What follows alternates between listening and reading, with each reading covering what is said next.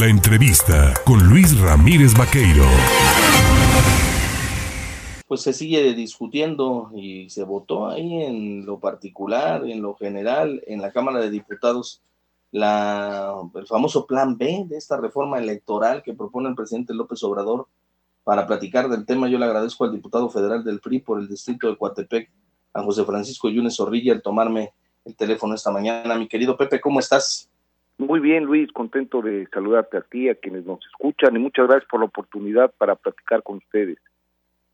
Implicaciones que tú observas inmediatas en esta medida de aprobación de este plan B, que evidentemente tiene muchas cuestiones o muchos asegúnes que podrían ser calificados de anticonstitucionales.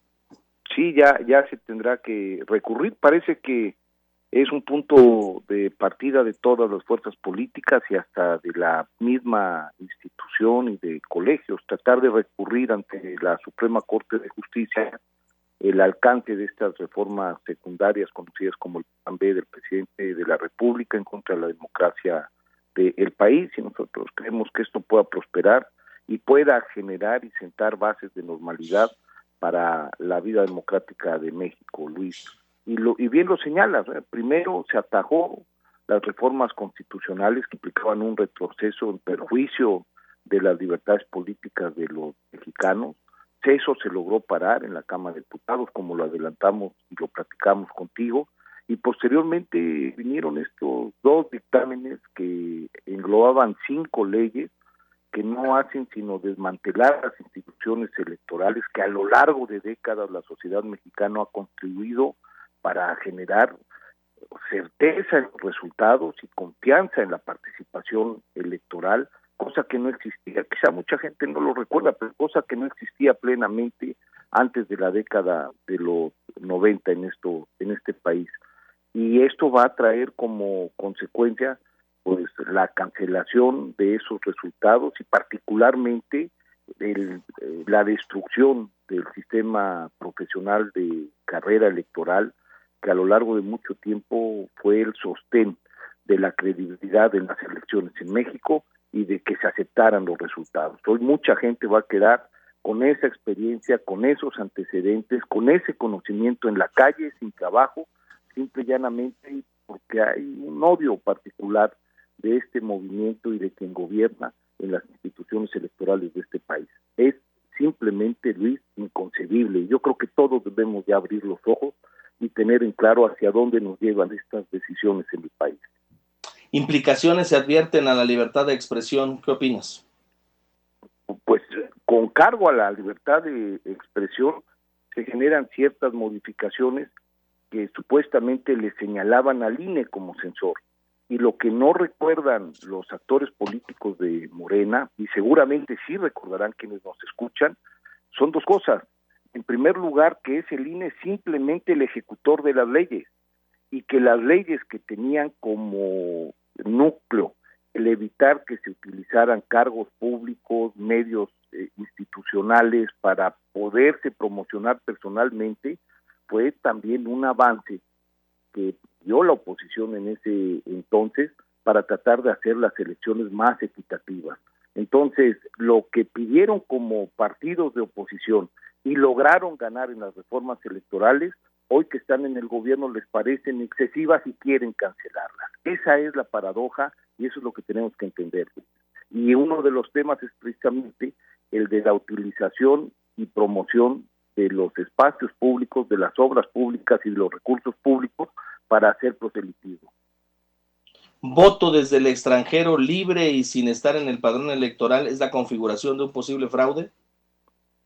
Podría ser, yo, yo ese no lo vería tan alarmante, porque al final del día tendría que sí estar quien, el, quien genere elecciones en el padrón y sí tendría que ser a través de la credencial de elector, que son los mínimos mecanismos de seguridad.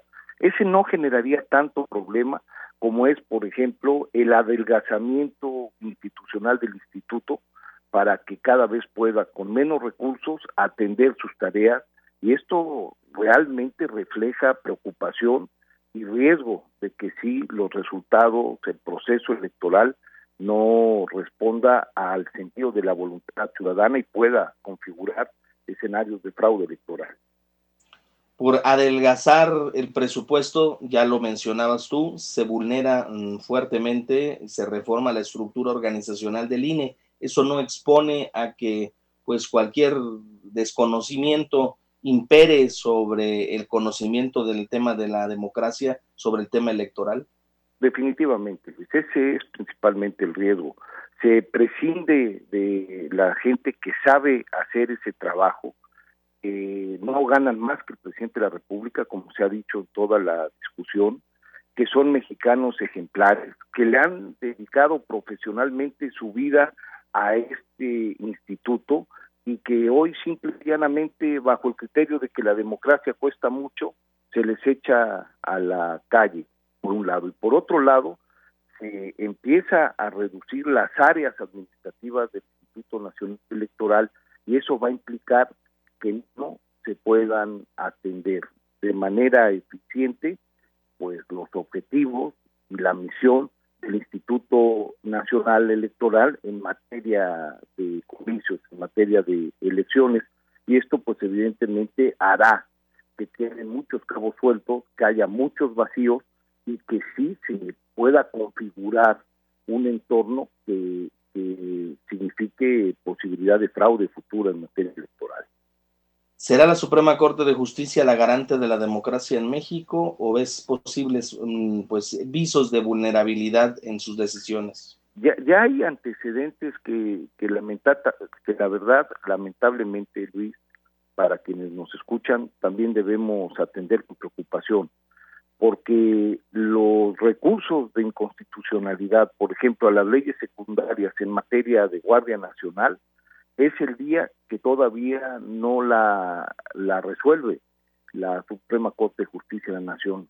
Y lo que sería más lamentable es que estas resoluciones de inconstitucionalidad las hicieran una vez que ya haya sucedido el evento o una vez que ya se haya ido esta administración.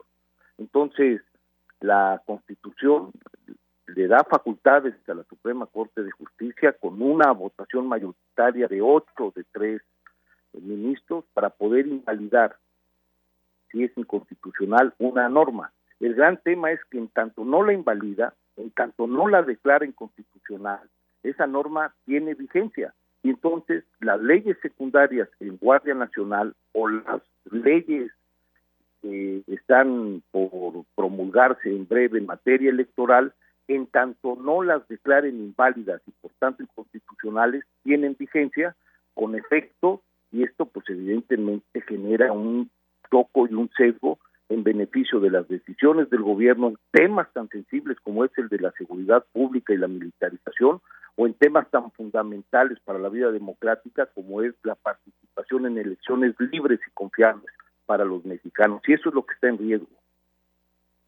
Pues, mi querido José Francisco Yunes Zorrilla, como siempre te agradezco el platicar con el auditorio, el poder hacer el análisis puntual de esta reforma y estaremos al pendiente, mi querido Pepe. Te deseo un feliz año. Gracias a ti, Luis. Solo, solo con una reflexión final.